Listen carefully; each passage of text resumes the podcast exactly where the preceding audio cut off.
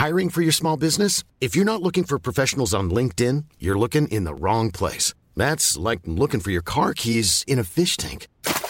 LinkedIn helps you hire professionals you can't find anywhere else, even those who aren't actively searching for a new job but might be open to the perfect role. In a given month, over 70% of LinkedIn users don't even visit other leading job sites. So start looking in the right place. With LinkedIn, you can hire professionals like a professional. Post your free job on linkedin.com slash people today.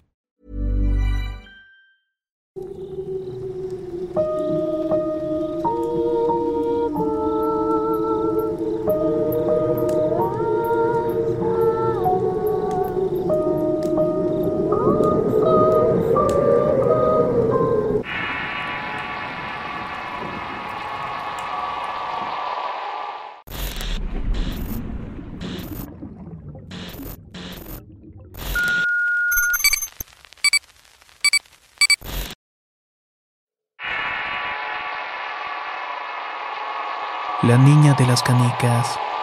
Historia escrita y adaptada por Eduardo Liñán para relatos de horror. Los recuerdos no gratos que llegan a mi mente al pensar en distintos eventos que me dejaron una adolescencia marcada por el horror. Vaya que me hacen sentir mucho miedo. Un miedo a lo desconocido, a no saber si algún día volveré a experimentar el tormento de sentirme acosada por algo sin explicación algo no humano y que solamente surge de las pesadillas. Mi historia, lejos de ser una experiencia extraña, es un momento que no se lo deseo a nadie. No es hasta que estás frente a estos horrores que entendemos que hay algo, algo que a pesar de no ver está ahí acechándonos. Todo comenzó cuando tenía 15 años. En ese tiempo iba en la preparatoria. Aunque era un estudiante promedio, era rebelde y contestó con maestros y mis padres. A estos últimos solo les sacaba el dinero que podía con mentiras y excusas para no ir a la escuela. Ciertamente me salí entre clases al brincarme la barda junto con un par de amigas Claudia y Adela. Esa fue mi adolescencia y nunca tuve conciencia del peligro de las cosas. Por ese tiempo Claudia comenzó a involucrarse con prácticas esotéricas. Leía cartas y adivinaba el futuro por medio de estas. A veces acertaba y otras cuantas no pero era interesante saber lo que decían estas y poder decidir ciertas cosas. Nuestra mente adolescente solo se preocupaba por quedar bien y tener el amor de los muchachos que nos gustaban. Ahí fue donde entró la brujería a nuestras vidas. Una tarde que nos reunimos en casa de Claudia nos tenía una noticia sobre una especie de encantamiento para atraer a los jóvenes. Algo llamado amarre un término que parecía risorio pero dichos de ella eran muy efectivos si se les hacía correctamente. Lo había encontrado en un viejo libro que le había vendido una yerbera donde se surtía de sus elementos. Esta obra tenía una serie de recetas que había que hacer para conseguir ciertas cosas, y algunas según Claudia las había hecho con algo de éxito. Pero sabíamos que estaba mintiendo porque ella siempre fue demasiado exagerada en sus historias. A pesar de eso, era nuestra amiga la apoyábamos aunque debo decir que nosotras también estábamos algo locas. Así que una noche nos reunimos en un parque cercano para ir a hacer un encantamiento dentro de un cementerio. Debíamos entrar a medianoche y hacer el ritual a la hora según indicada en el libro. Por suerte había un cementerio en nuestra colonia y nos resultó prácticamente sencillo meternos en este lugar por una apertura en la pared de ladrillo del inmenso camposanto. Claudia previamente había inspeccionado el lugar y sabía más o menos a dónde dirigirnos. Y esto incluso a pesar de la oscuridad que reinaba en aquel sitio. No sentía de ningún modo temor de que nos fuera a pasar algo que nos descubrieran. Nuestra imprudencia, la curiosidad y en cierto modo la ilusión de que la brujería funcionara para que un joven se fijara en mí.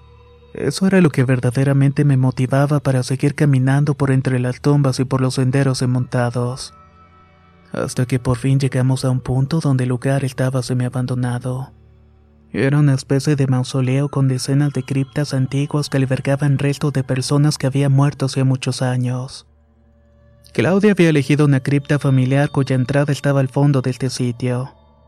Era una mini capilla cuya puerta de hierro había sucumbido ante el tiempo. No tenía candado, así que pudimos entrar sin problemas. La idea era hacer la brujería y dejarla en alguna de las tumbas o criptas vacías de las muchas que habían. Bajamos por las lúgubres escaleras hasta el fondo de la cripta. Era un lugar bastante horrible. Aunque y a pesar del abandono había unas flores frescas y unas veladoras encendidas. Mientras mis amigas hacían lo suyo con los rituales, siguiendo las instrucciones del libro, no pude evitar husmear. Comencé a leer los epitafios de algunas tumbas. La pequeña veladora que tenía encendida para ilusarme con su temblorosa flama me revelaba años de mortandad en este sitio. Había muchas criptas sin tapa y una tumba al fondo que me llamó la atención por tener a un pequeño ángel de mármol con sus manos juntas. Al mirar lejos me di cuenta que la tumba era de una niña que había muerto hace muchos años. Alrededor de su lápida había varios juguetes antiguos y rotos, además de un oxidado triciclo que daba la impresión de avanzar en cualquier momento para sacarme un susto. Me llamó la atención una pequeña muñeca de madera que no dudé en tomarla. A pesar de lo vieja, estaba en buenas condiciones por los detalles tallados en mano en su rostro y extremidades. Se notaba maciza al tomarla.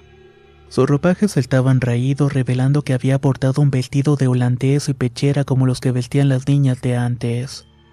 La madera se había quebrado y percudido por la acción del tiempo, pero esos ojos de canicas negras, el acabado fue lo que verdaderamente sorprendía. Así que la tomé sin dudar y la guardé en mi mochila. Mis amigas continuaron en lo suyo y Claudia sacó de su bolso una santa muerte. También otros objetos como muñequitos de trapo, entre otras cosas. If you're looking for plump lips that last, you need to know about Juvederm lip fillers. With Juvederm Volbella XC and Juvederm Ultra XC, your lip look, whether it's subtle or bold, can last up to one full year with optimal treatment and no additional maintenance. Find a licensed specialist and see if it's right for you at juvederm.com today. That's J U V E D E R M.com. Add fullness to lips in adults over 21 with Juvederm Volbella XC or Juvederm Ultra XC. Do not use if you have severe allergies or a history of severe allergic reactions, or if you're allergic to lidocaine or the proteins used in Juvederm. Tell your doctor if you have a history of scarring or taking medicines that decrease the body's immune response or that can prolong bleeding. Common side effects include injection site redness, swelling, pain, tenderness, firmness, lumps, bumps, bruising, discoloration, or itching. As with all fillers, there's a rare risk of unintentional injection into a blood vessel, which can cause vision abnormalities, blindness, stroke, temporary scabs, or scarring. For full important safety information, visit juvederm.com.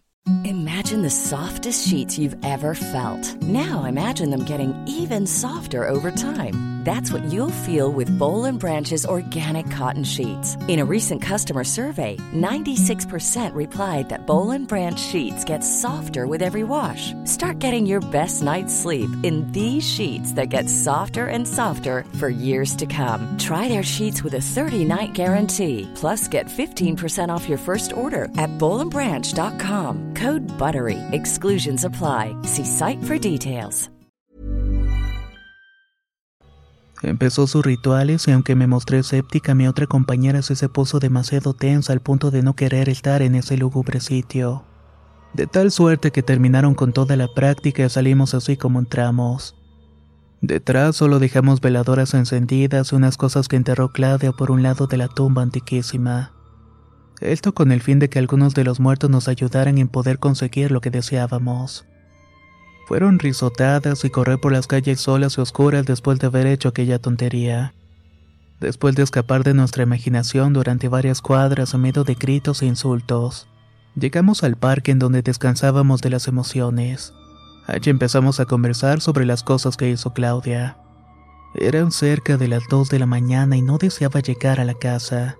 Ellas tampoco y nos quedamos vacilando un rato más entre los columpios.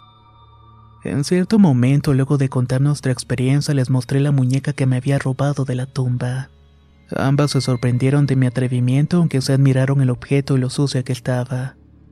Adela mencionó que quizás su madre, que era costurera, podría hacerle algún vestido bonito. Estuve de acuerdo y se lo entregué para que lo hiciera, quitándole las ropas raídas y dejándole solo el cuerpo de madera cuyos colores habían desaparecido. Solo se podía notar alguno que otro detalle en el rostro.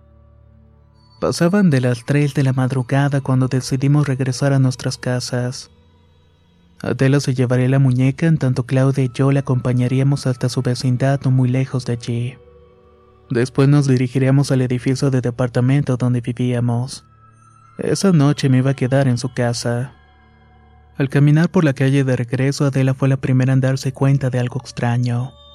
En el patio donde habíamos estado pudo verse la sombra de alguien más meciéndose en uno de los columpios.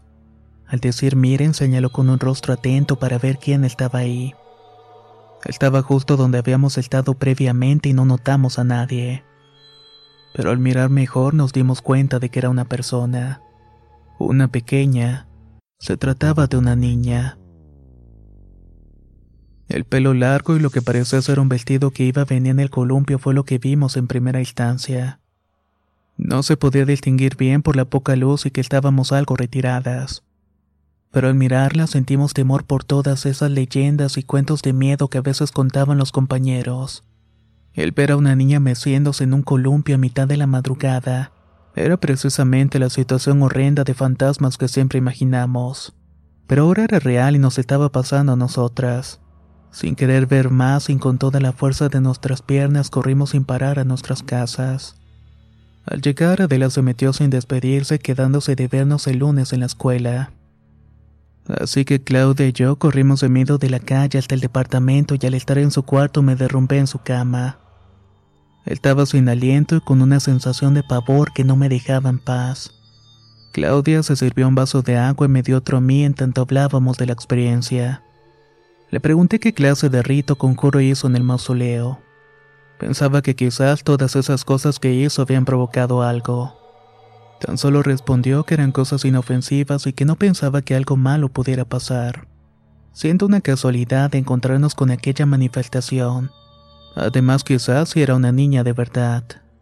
Pero esa última explicación no me dejó de todo satisfecha. Era imposible. Luego de ese evento nos fuimos a dormir y por la mañana me regresé a mi casa donde me esperaba una larga discusión con mis padres. Esos días me la pasé pensando en la situación con la aparición de la niña en los columpios. No podía entender y mi cabeza intentaba sacar respuestas sin encontrar una lógica. Tan solo lo dejé y me olvidé del asunto. Al llegar el lunes me fui a la escuela y esperé por Claudia. Ella también se la pasó meditando en la aparición. Todo quedó como una rara experiencia para contar en los recesos. Al llegar a la preparatoria no vimos a Adela y no se presentó. Pensamos en ir a verla a su casa apenas saliéramos. Pero cuando llegamos no nos recibió nadie y le preguntamos a una de las vecinas que estaba barriendo si no la habían visto. Ella nos sacó de toda proporción con lo que nos dijo. A esa chamaca se la llevaron al hospital anoche.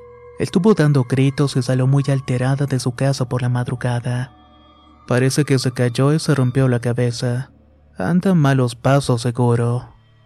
Eso nos dijo y nos puso algo ansiosas y corrimos al hospital a ver a nuestra amiga. Al llegar nos encontramos con unos familiares de ella y hablamos con un primo con el cual nos llevábamos muy bien. Nos dijo que había sido ingresada por un traumatismo. Se había subido al techo de la casa para arrojarse al vacío.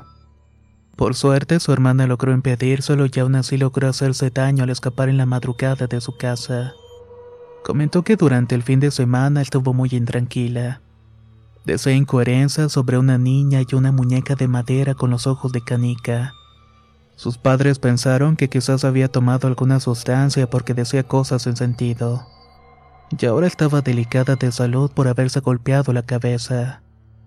Durante la madrugada y después de su intento de saltar salió corriendo asustada, diciendo que no quería escuchar las voces y se golpeó duro contra la pared.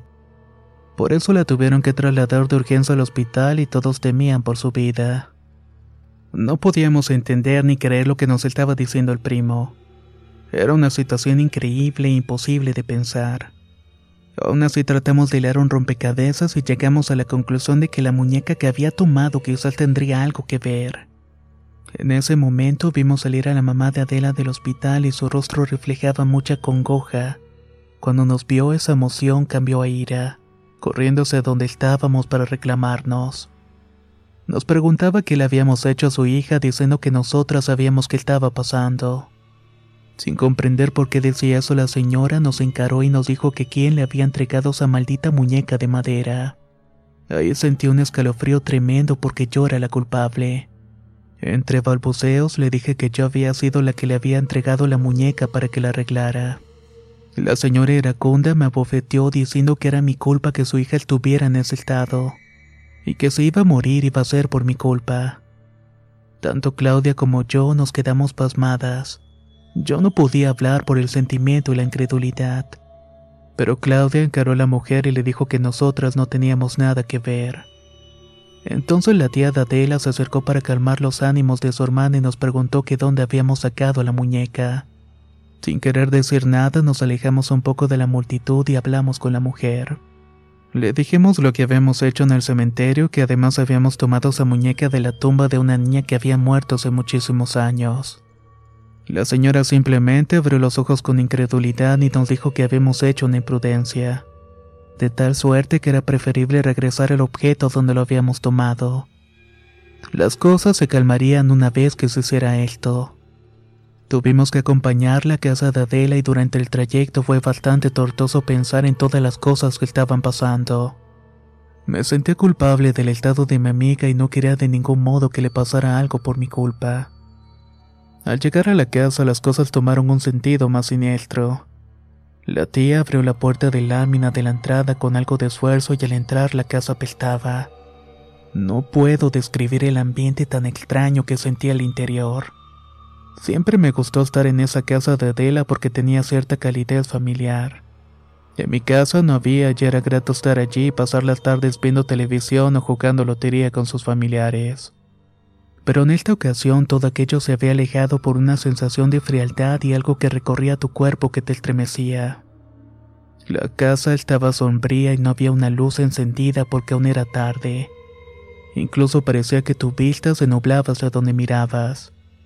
En cierto momento la tía caminó por el pasillo con cautela hasta entrar en el cuarto de Adela. Nosotras la seguimos al abrir la puerta con un rechinido, ambas emitimos un gemido de asombro. Todo estaba regado. La cama no tenía colchas o sábanas el colchón estaba manchado de algo que parecía ser sangre. Por todo el piso había pedazos de otras muñecas que Adela coleccionaba. Cabezas, piernas, rellenos, tela. Todo estaba hecho pedazos e inundaba aquel lugar. El gran espejo que tenía para verse todos los días estaba totalmente roto. Adela siempre fue una joven bastante organizada y pulcra pero aquella habitación revelaba otra cosa. Entonces pensé en la locura que había invadido a mi amiga.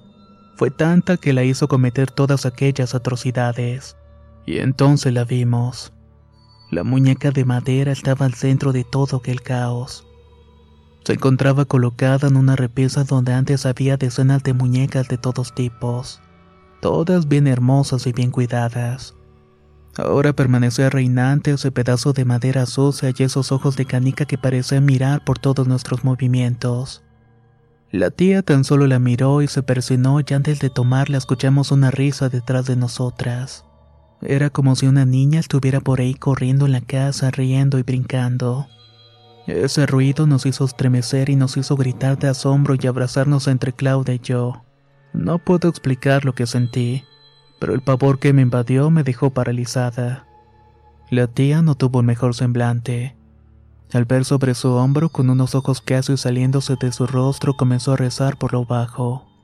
Esa actitud y los rezos hicieron que nosotras casi desfalleciéramos y quisimos imitarla. Lo malo del asunto es que no sabíamos ninguna oración.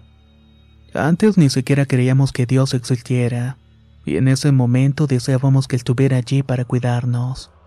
Sé que suena hipocresía, pero cuando enfrentas un terror que va más allá de tu comprensión, solo te aferras a lo único que sabes que puede alejar todo lo malo.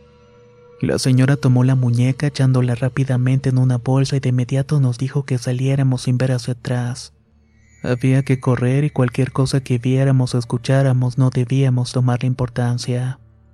Respiramos profundo y la tía quien salió corriendo primero de la casa por suerte había dejado la puerta abierta pero antes de llegar una fuerte ventisca la cerró violentamente, rompiendo los cristales traslúcidos y dejándonos con un pavor indescriptible. La mujer sin inmutarse corrió para intentar abrirla y al hacerlo salió corriendo despavorida. En tanto, Claudia salió atrás de ella y yo hice lo mismo. Pero un mal movimiento me hizo resbalar y caer al piso. Escuché la risilla detrás de mí nuevamente e hice lo que no tenía que hacer. Volté para mirar qué era lo que se estaba riendo. Miré que asomándose detrás de una puerta estaba el rostro de una menor que me veía con unos ojos negros brillantes. Eran como canicas.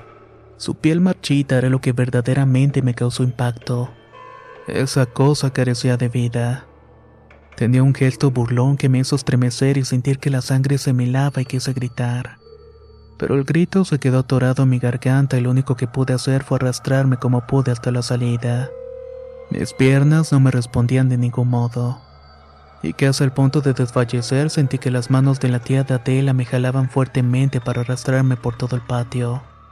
Salimos de la vecindad y fueron unos minutos que cambiaron nuestras vidas para siempre.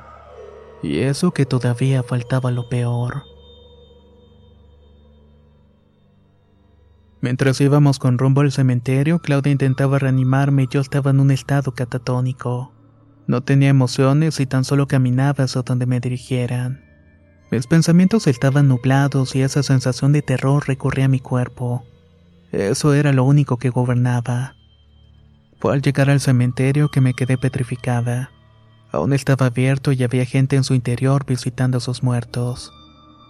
Claudia le indicó a la tía por dónde debíamos ir y después de recorrer un largo camino llegamos al mausoleo. Era como si todo hubiera estado igual que aquella madrugada. Yo no quise entrar quedándome en el pasillo de las criptas. Mi amiga y la tía bajaron inmediatamente para dejar el objeto en el lugar.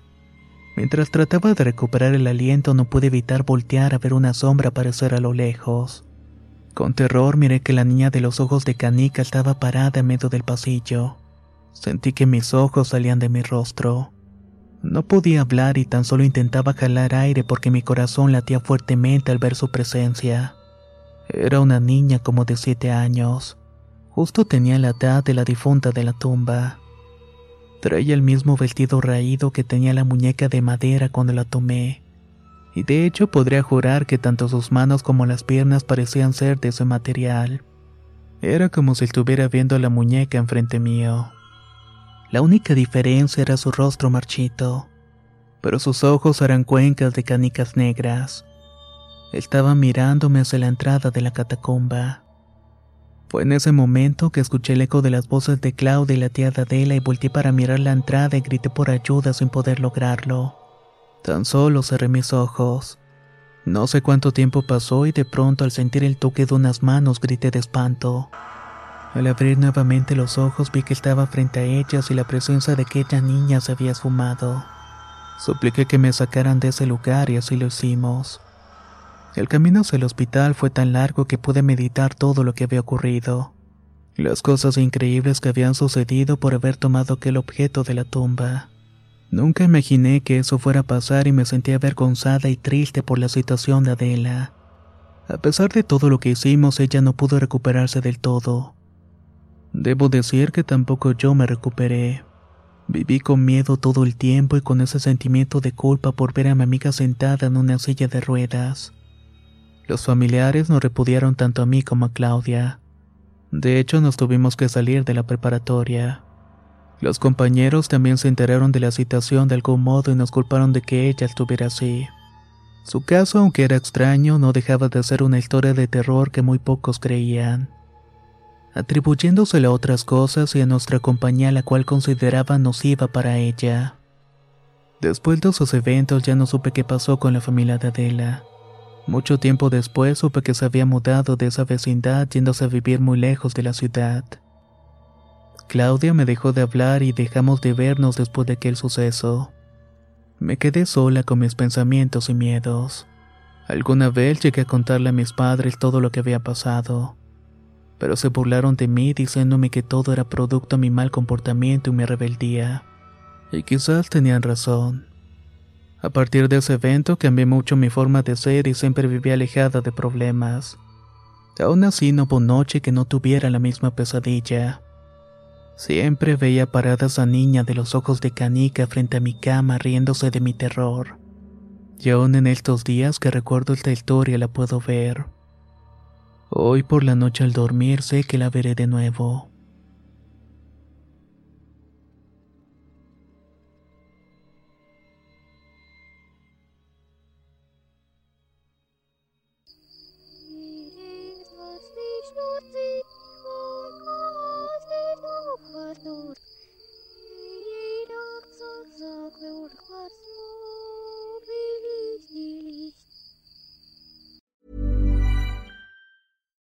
If you're looking for plump lips that last, you need to know about Juvederm lip fillers. With Juvederm Volbella XC and Juvederm Ultra XC, your lip look, whether it's subtle or bold, can last up to one full year with optimal treatment and no additional maintenance. Find a licensed specialist and see if it's right for you at juvederm.com today. That's J U V E D E R M.com. Add fullness to lips in adults over 21 with Juvederm Volbella XC or Juvederm Ultra XC. Do not use if you have severe allergies or a history of severe allergic reactions, or if you're allergic to lidocaine or the proteins used in Juvederm. Tell your doctor if you have a history of scarring or taking medicines that decrease the body's immune response or that can prolong bleeding. Common side effects include injection site redness, swelling, pain, tenderness, firmness, lumps, bumps, bruising, discoloration, or itching. As with all fillers, there's a rare risk of unintentional injection into a blood vessel, which can cause vision abnormalities, blindness, stroke, temporary scabs, or scarring. For full important safety information, visit juvederm.com. Even when we're on a budget, we still deserve nice things. Quince is a place to scoop up stunning high-end goods for 50 to 80% less than similar brands. They have buttery soft cashmere sweaters starting at $50, luxurious Italian leather bags, and so much more. Plus, Quince only works with factories that use safe, ethical, and responsible manufacturing. Get the high-end goods you'll love without the high price tag with Quince.